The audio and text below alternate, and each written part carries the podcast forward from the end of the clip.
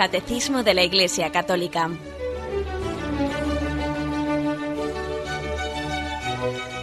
Un programa dirigido por Monseñor José Ignacio Munilla, Obispo de San Sebastián.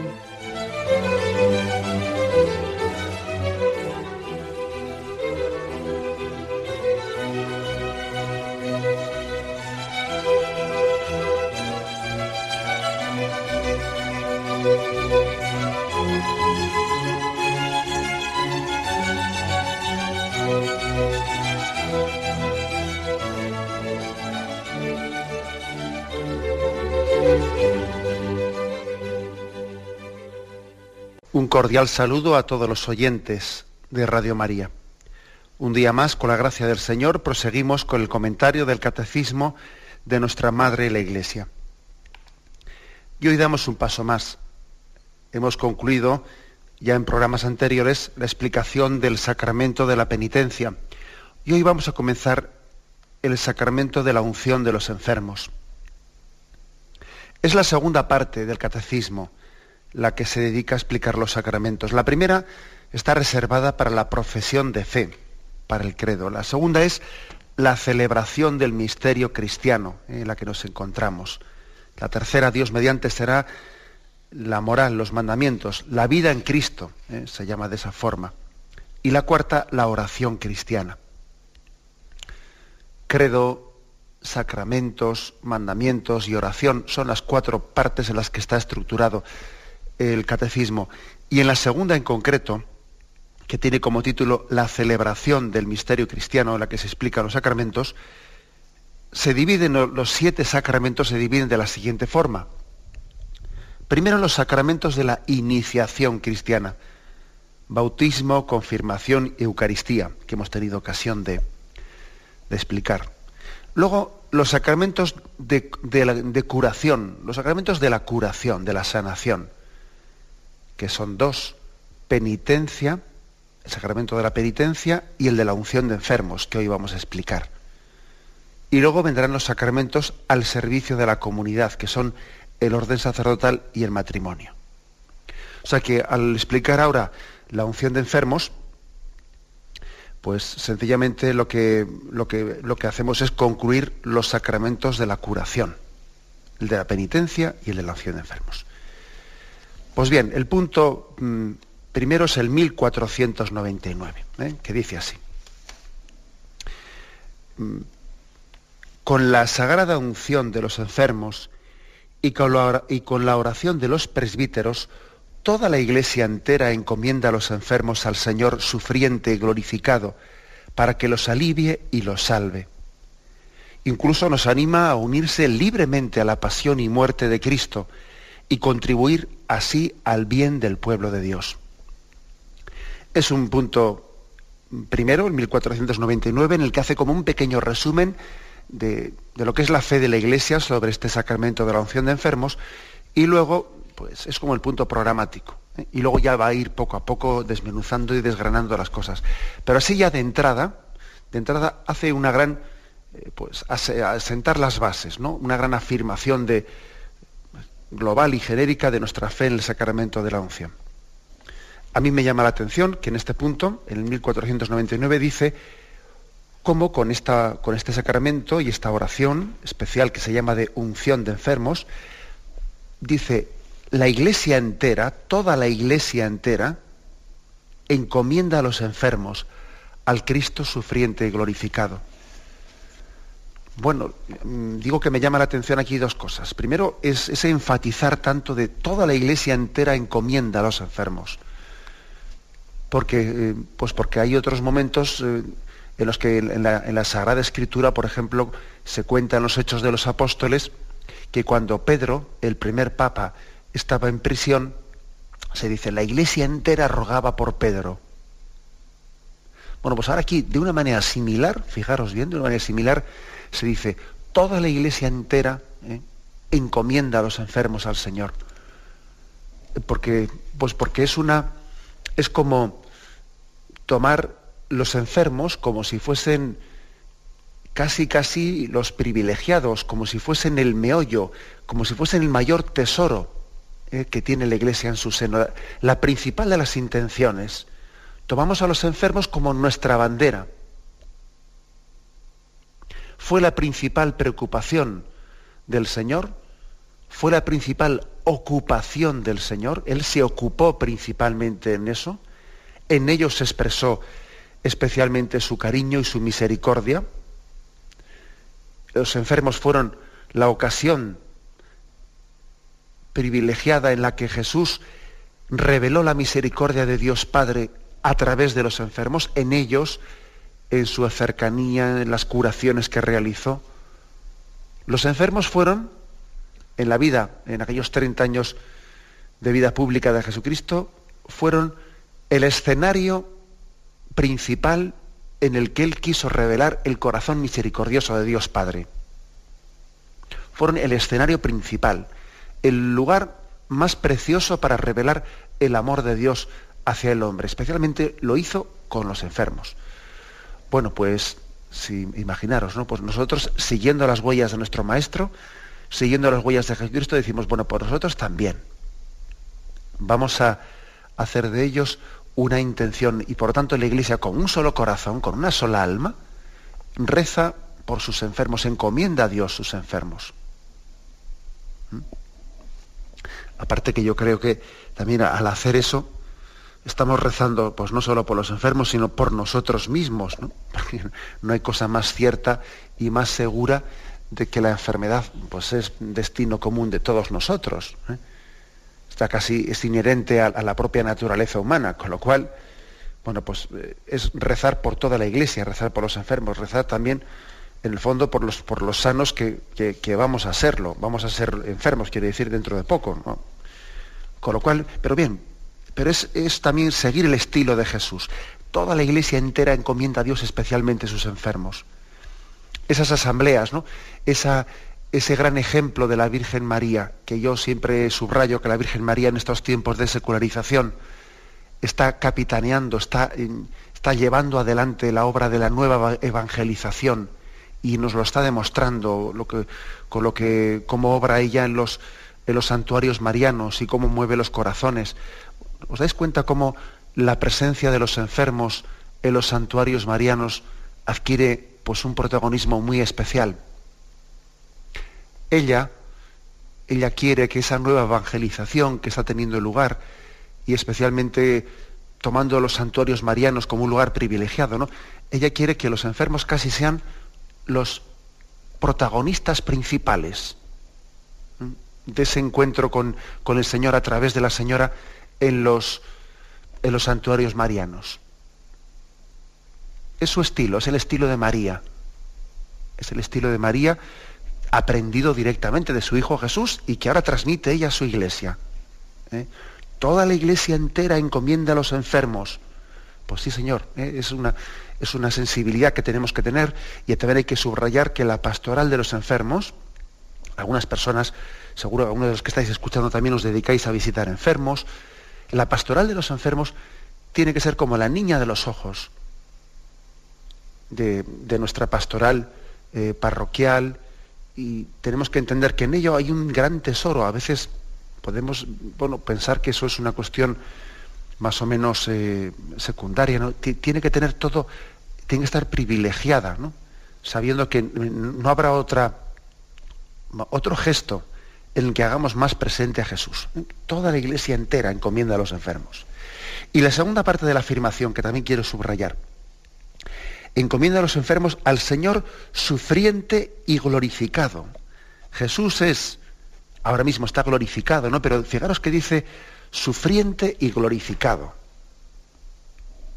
Porque es cierto que, que la pasión de Jesucristo, bueno, pues después de la resurrección, la pasión de Cristo terminó, concluyó. Pero es curioso, es curioso que Jesús, después también cuando apareció glorioso y se apareció a sus apóstoles, llevaba las huellas de la pasión. ¿Os acordáis? Que le dice a Tomás, mira los, agujeros de los clavos en mis manos y mira mi costado, ¿no? Mira mi costado abierto. Es decir, Jesús llevaba las huellas de la pasión en su cuerpo glorificado. ¿Por qué quiso hacer tal cosa? para hacer con ello un signo, un signo de, de, que ese, ese, resucitado no era un fantasma, sino que era el mismo, el mismo que había compartido con ellos su vida, el mismo que habían visto crucificar. Sí, ciertamente por eso también. ¿eh? Es decir, esas huellas, esas huellas de la pasión remarcaban la veracidad de que ese era el que había, el que había sufrido la pasión, era el mismo, el que había sido eh, sepultado en aquel sepulcro nuevo. Sí, eso es cierto. Pero también hay más que eso. ¿eh? Esas huellas de la pasión que continúan en ese Cristo resucitado que se aparece a los apóstoles, es también un subrayar que aunque Cristo está en un estado glorificado, aunque está en el cielo, de alguna forma Él sigue sufriendo en la tierra. Él no se desentiende de nosotros, Él no pasa a un estado de gloria, un estado que pueda suponer un, un no sentir, un dejar de sentir el drama del hombre. El hecho de que Cristo esté glorioso en el cielo no le incapacita para compartir el drama del hombre. Y él, por eso podemos decir, y hay por ahí un famoso libro, ¿no? que se titula Dios llora en la tierra. Bueno, pues, pues esa expresión eh, correctamente entendida, pues también se refiere a esto, es decir, Cristo es sufriente y es glorificado, y, eso, pues hasta, hasta el momento de la, de la parusía final, hasta el momento en que, en el que concluya, concluya la representación de este mundo, y entonces tras su venida gloriosa y tras el juicio final, Dios lo sea todo en todos, ¿no? Hasta entonces, de alguna manera, Jesús, Él compagina eh, esa condición gloriosa que Él tiene en el cielo, también con, un, con ser Señor sufriente. Él sufre entre nosotros, al mismo tiempo que está glorificado en el cielo. Es un misterio, ¿no? Cómo, compaginar eso. Pero las dos cosas son verdad. ¿eh? Las dos cosas son verdad. Mm, esto, eso que queda ahí subrayado en esos signos de la pasión que Cristo ha querido que, que sigan permaneciendo en él, pues también nosotros mismos, nosotros mismos vemos que esa condición sufriente y glorificada, pues también está un poco compaginada, o sea, está mezclada en nosotros. Nosotros sufrimos, pero también el Señor nos da, nos da pequeños adelantos de su gloria en medio de nuestros sufrimientos. Hay también pequeños momentos de tabor en medio de la pasión de esta vida, que son como pequeños adelantos del cielo.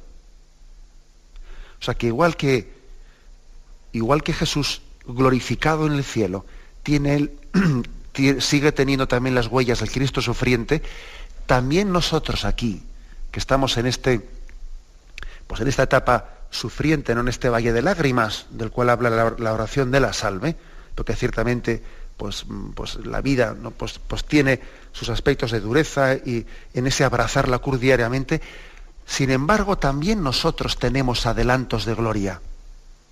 Y nuestra condición sufriente está compaginada también con esa condición gloriosa que está incoada en la vida de gracia. Está adelantada en la vida de gracia. Es como un pequeño adelanto de esa glorificación. O sea que Jesús es el Señor sufriente y glorificado. Y a Él la iglesia entera ofrece sus enfermos para que los alivie y los salve. Nosotros somos como aquellos, aquellos que llevaban aquel, aquel enfermo en la camilla y que no tenían por dónde meterlo porque estaba la casa llena y entonces le subieron al techo y quitaron las tejas, las tejas para poder bajar y descolgarle aquel paralítico, para poderle descolgar hasta delante de Jesús. Esos somos nosotros los que con persistencia llevamos a nuestros hermanos enfermos ante Jesús y se los presentamos y, además lo hacemos a tiempo y a destiempo. Eso somos nosotros. ¿eh? Hay una, cosa más que, quiero subrayar de, esta, de este primer punto. Dice, incluso la Iglesia los anima, o sea, anima a los enfermos a unirse libremente a la pasión y muerte de Cristo y contribuir así al bien del pueblo de Dios. Incluso, incluso dice, los anima a unirse libremente. ¿Por qué se insiste en esto? Hombre, porque es verdad que, que el sufrimiento de esta vida está unido, al sufrimiento de Cristo en la cruz. Pero cuánto más eh, provechoso y cuánto más sentido tiene ¿no? ese dolor en la medida en que uno sea consciente de ello. Todos los sufrimientos de la tierra son de alguna manera los sufrimientos de Cristo. Pero es verdad que, que no extraemos de ello toda su potencialidad, toda, todo su provecho espiritual, sino cuando somos conscientes de ello. No quiere decir que si uno no es consciente no sea también sufrimiento de Cristo, porque, por ejemplo, habrá personas, habrá personas que, pues, que sin tener esa fe o teniéndola muy languideciente o muy tal, pues, bueno, pues vivan su enfermedad pues con un sentido de resignación, digamos, mm, pues humana, cuando digan, bueno, pues ¿qué se le va a hacer? Voy a intentar llevar la enfermedad lo mejor posible, pues para no dar eh, más disgustos a mis hijos, para que ellos también no me vean eh, desesperarme. Voy a intentar ser eh, un enfermo lo mejor posible y, bueno, para intentar de esta manera crear el mejor clima en casa. Y, bueno, y uno puede tener este tipo de razonamientos y de motivaciones humanas que no están mal y que son virtuosas. Y así, digamos, pues, bueno, pues tiene esas, esos condicionamientos que le ayudan a llevar la enfermedad. Por ejemplo, no se me han ocurrido esos, ¿no? Y de alguna manera, esos sufrimientos de esa persona, sin que ella lo sepa, están unidos a la pasión de Jesucristo. Pero imagínanos que esta persona, aparte de tener ¿no? pues estos, eh, este tipo de, así de razonamientos que le ayudan a llevar la enfermedad, ¿eh? esto que os he dicho, pues voy a intentar eh, pues llevar la enfermedad sin que se me note mucho mi, sufrimiento, de manera que yo a, mis hijos, a los que me rodean, les haga más llevadera esta situación, ¿no? Imaginemos que aparte de esas motivaciones humanas, esa persona sea consciente, sea consciente de que su sufrimiento está unido, que ella debe de unirlo, ofrecerlo, ¿no? Y unirlo a la pasión de Cristo.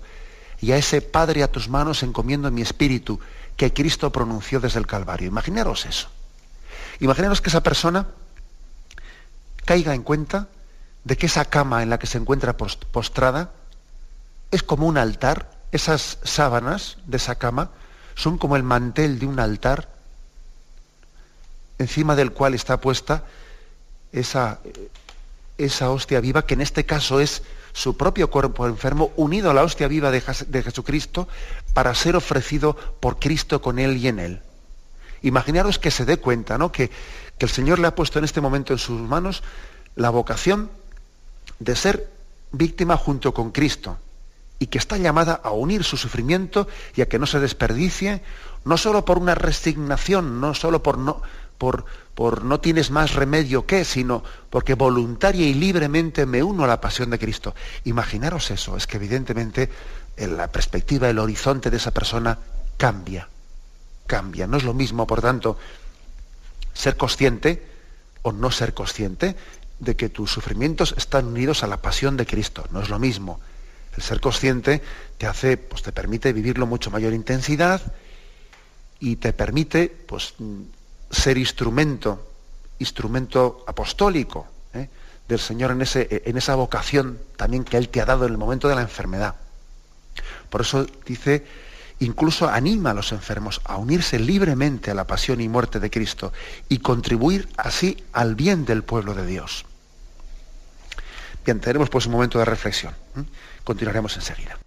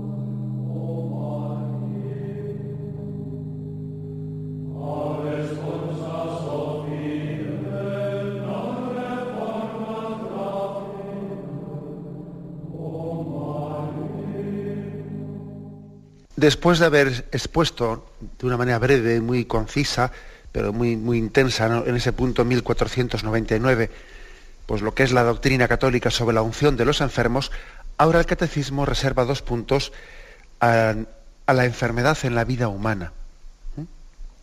el 1500 y el 1501, ¿eh? y dicen así, la enfermedad y el sufrimiento se han contado siempre entre los problemas más graves que aquejan la vida humana. En la enfermedad el hombre experimenta su impotencia, sus límites y su finitud. Toda enfermedad puede hacernos entrever la muerte. Es decir, pocas cosas hay como la enfermedad que nos hacen caer en cuenta de nuestra condición o sea, de, la poca cosa que somos.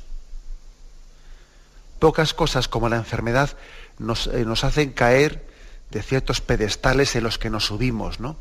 Si una vez se puede hacer una, se puede hacer un montaje en su, pues en sus aspiraciones, en su imaginación, ¿no? Pues se hace un montaje en la vida en la que parece que, que va a ser capaz de, bueno, yo qué sé qué, ¿no? Como ser él casi el descubridor de, eh, de las Américas, ¿no? Y se entrega pues, a ciertas empresas temporales y, hace planificaciones de su vida totalmente al margen, al margen de sencillamente de la vocación concreta que Dios tenga para él, ¿no? Y luego de repente, de repente viene una enfermedad, viene un toque, un toque de atención, una llamada, y uno pues cae de su caballo, caballo y, y el momento de despertar Dice, pero yo dónde estaba, es decir, yo, yo qué tipo de planificación estaba haciendo en mi vida, a dónde iba yo. Estaba yo haciendo mi plan, estaba yo construyendo mi camino, ¿no? Y de repente he recibido como una especie de toque, una especie de llamada, una especie de recordatorio de la finitud de mi vida, del límite de mi vida, ¿no? La vida humana, en teoría lo sabemos, en teoría, pues es limitada.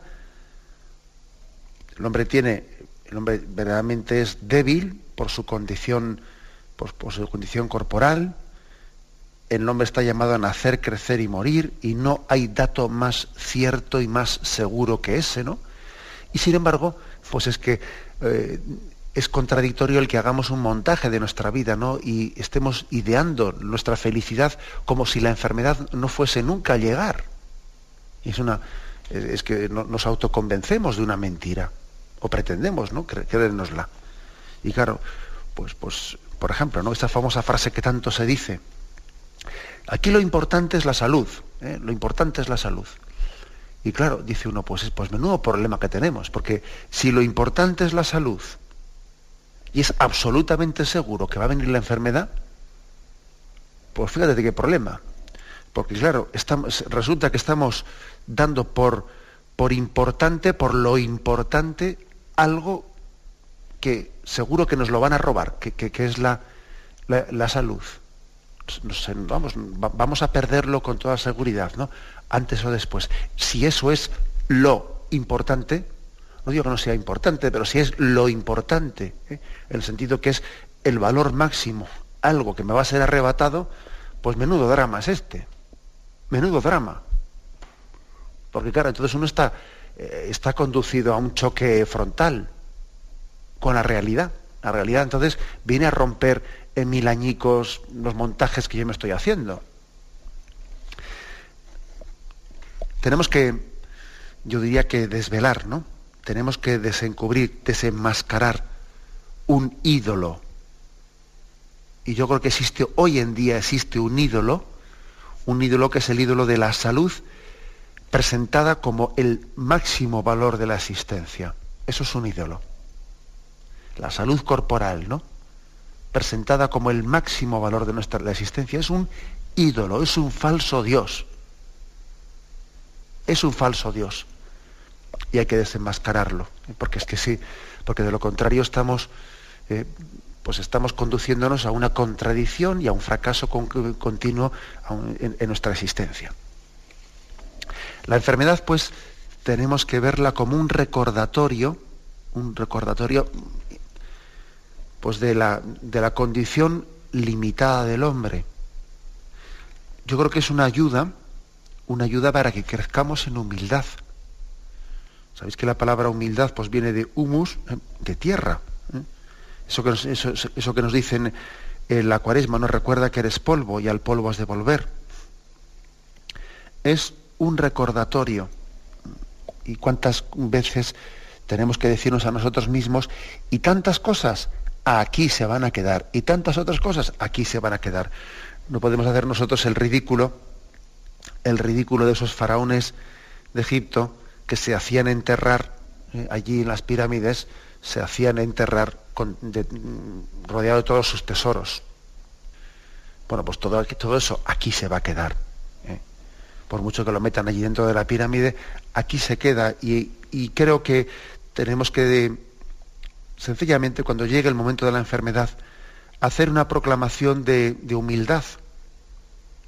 Señor, si tú lo sabes todo, si tú sabes que te quiero, si yo sé perfectamente los límites de mi condición, pero es verdad que no es lo mismo saberlo en teoría que saberlo en la práctica. Saberlo en la práctica. El que el hombre se vea impotente, que vea, su finitud, pues bueno, pues eso nos, puede poner nerviosos, ¿no? Cuántas veces también los, enfermos, pues después que ya han aceptado su enfermedad y ya han pasado a una segunda etapa, ¿no? Cuántas veces ellos pues mm, pueden decir posteriormente, bueno, a mí me gustaría por lo menos no dar trabajo, por lo menos no dar que hacer, eh, por lo menos que, mm, que, me valga por mí mismo, que no tenga que depender de otros. Y, ni siquiera tampoco eso mismo está en nuestras manos el controlarlo, porque también hay grados y grados de enfermedad, ¿no? Bueno, pues yo creo que también eso tenemos que dejarlo en manos del Señor. Al final, mm, creo que todos son lecciones de humildad y si por lo que sea nos tenemos que dejar cuidar, ¿no?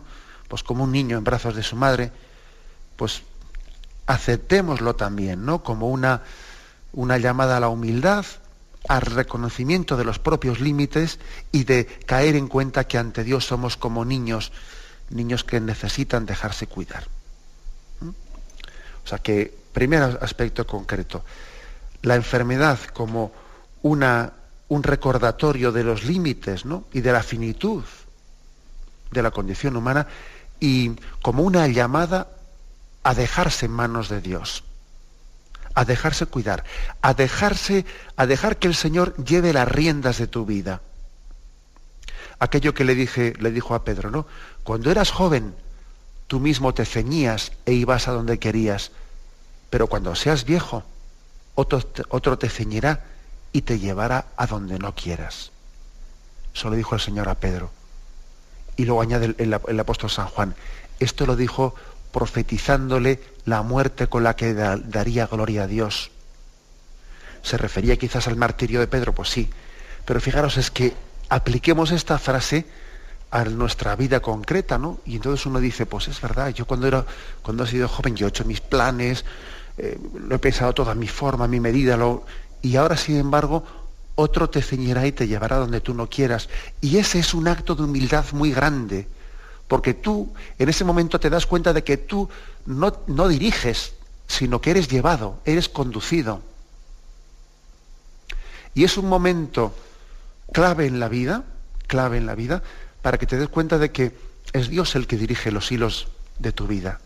Cuando eras joven también, también era Dios el que dirigía los hilos de tu historia, pero tú tendías a pensar, tenías tendencia a pensar de que eras tú el que dirigías la nave. No, no, la dirigía el Señor.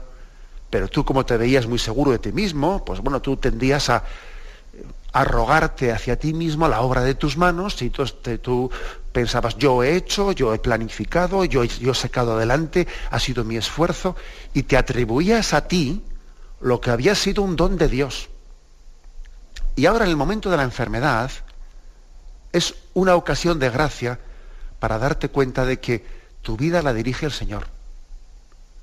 Él lleva los hilos de, tu historia ¿no? y tú debes de ser dócil en dejarte conducir, en dejarte llevar. Es una ocasión de gracia.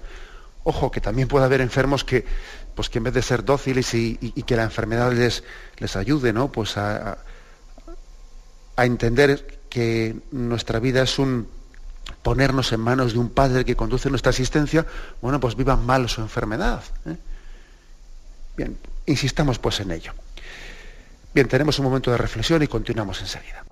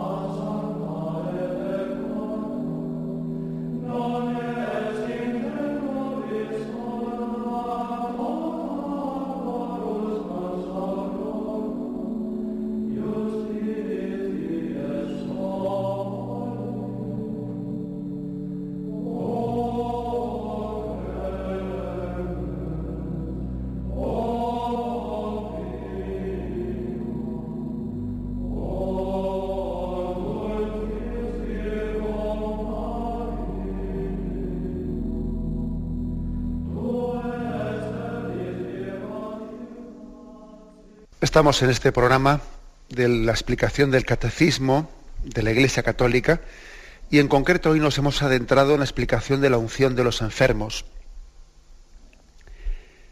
Los puntos primeros nos, explican el misterio de la enfermedad en la vida humana. Y el punto 1501 es el siguiente.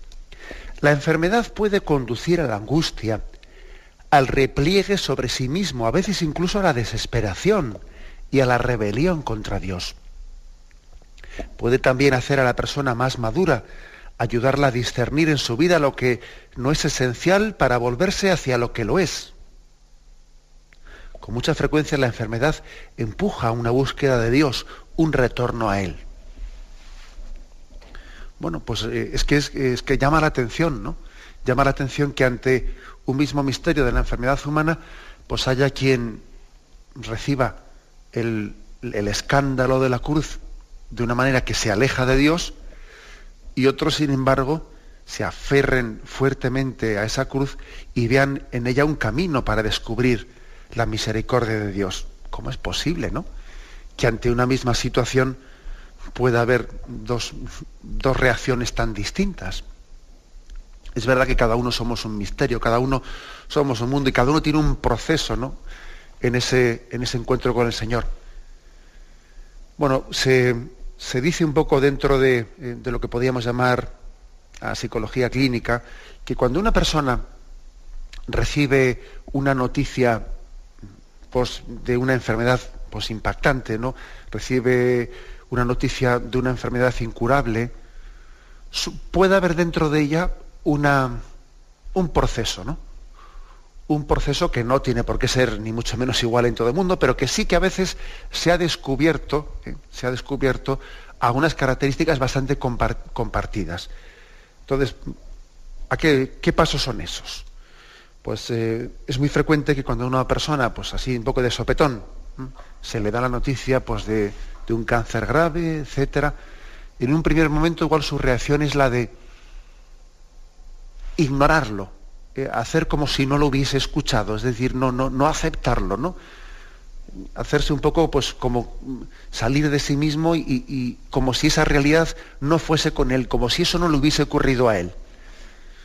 Bien, evidentemente eso, eso puede durar poco tiempo, porque claro, es que los datos se imponen de una manera que ese esconderse debajo del ala, pues enseguida pasa a una segunda fase. Lo primero es ignorarlo, ¿no? Y lo segundo es pues quizás rebotarse. Es, es frecuente ¿no? que se produzca una especie de reacción de rebeldía, de rebeldía de, decir esto por qué me ha pasado a mí. Se pasa, se puede dar el, salto de, esto no me ha pasado a mí a esto por qué me ha pasado a mí, ¿no? Y entonces rebelarse, rebotarse, incluso quizás también proyectando esa crisis frente a su confianza en Dios mismo, ¿no? En, su misma confianza eh, como hijo de Dios. Y puede, ser, puede tener el enfermo momentos de rebeldía, de rebeldía, que lo normal, eh, dicen también, pues estamos hablando ahora incluso, no digo ya únicamente espiritualmente, sino hasta en un proceso psicológico que es bastante frecuente, que lo lleven muchas personas. Y después de esa rebeldía, después de esa rebeldía en la que puede haber pues eh, muchas, muchos altibajos, etcétera, pues viene, viene el momento de la, mm, de la aceptación. Viene el momento de la aceptación. Viene el momento de caer en cuenta de que, de que es absurdo, ¿no? Que yo me he hecho mis caminos, me he hecho mis planes, me he olvidado de, un dato absolutamente cierto, que es que esta vida es pasajera.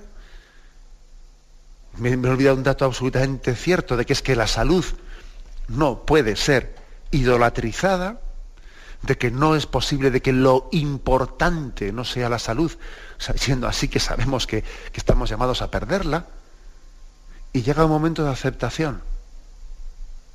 Cuando, cuando se cae del pedestal, ¿no?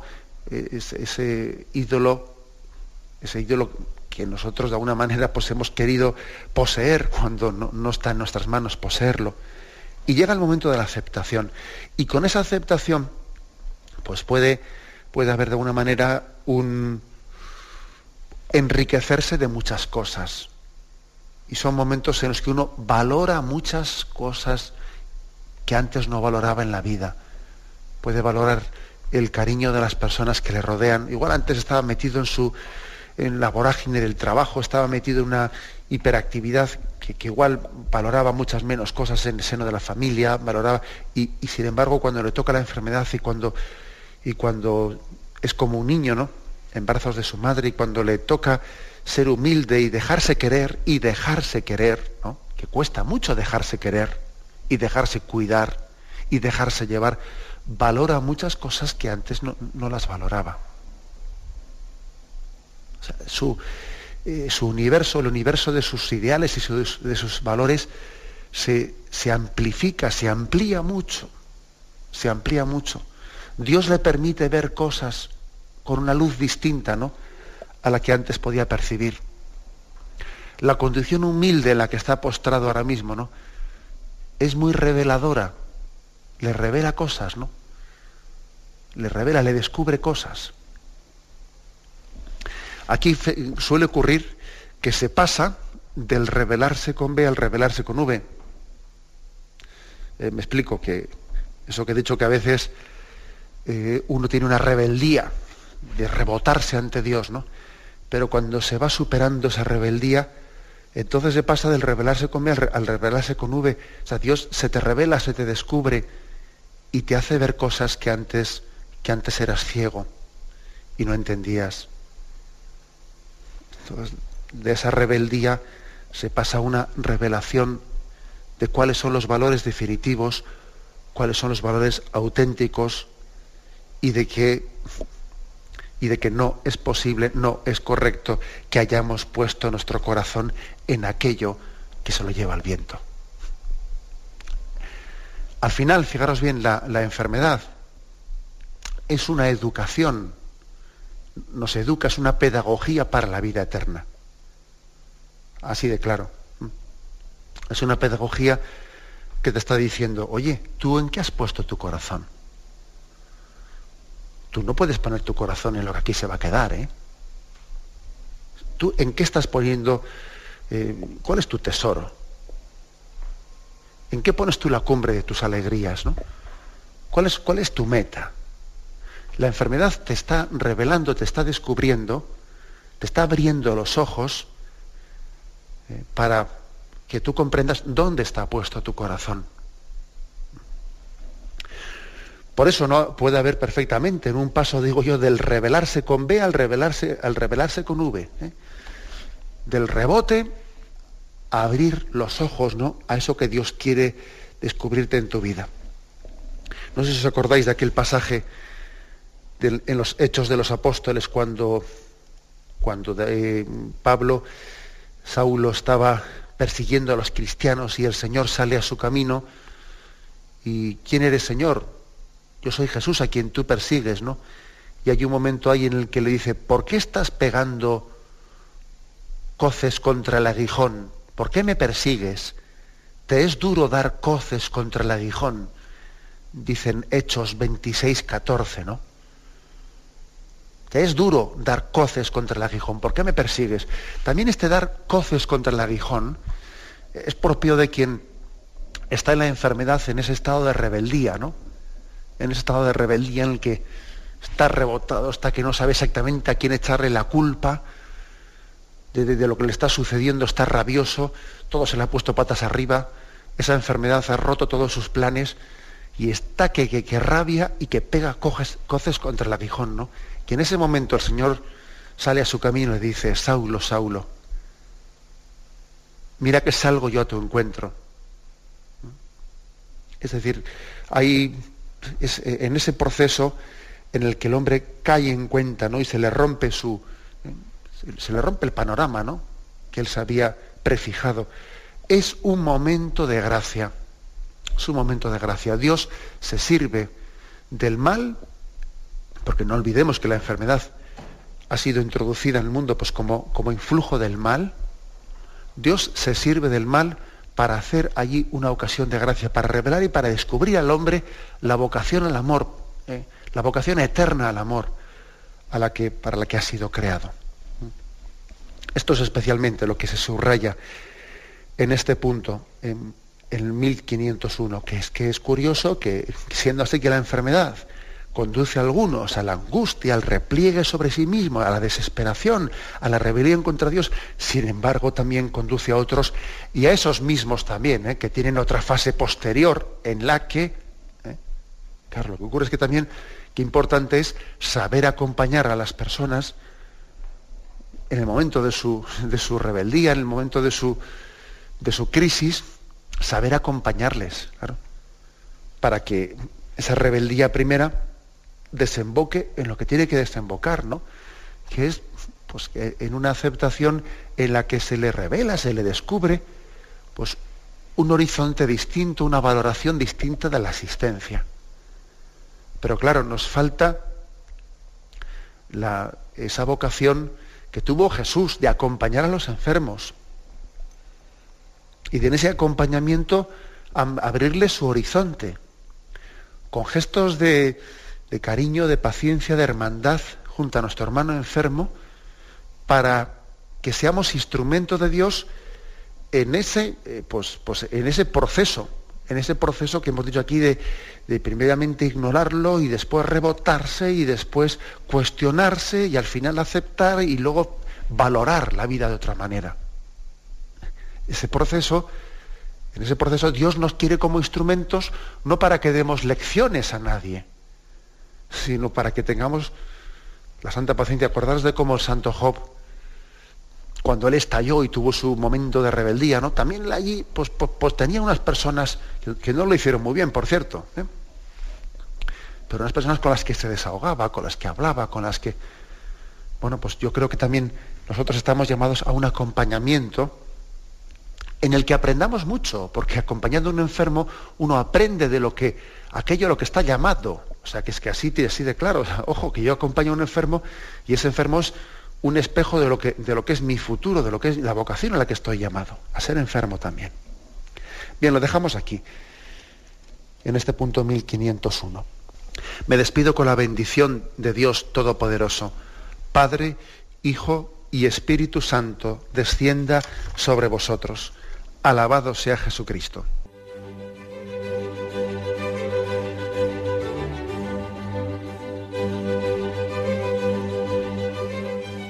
Finaliza el Catecismo de la Iglesia Católica, un programa dirigido por Monseñor José Ignacio Munilla, obispo de San Sebastián.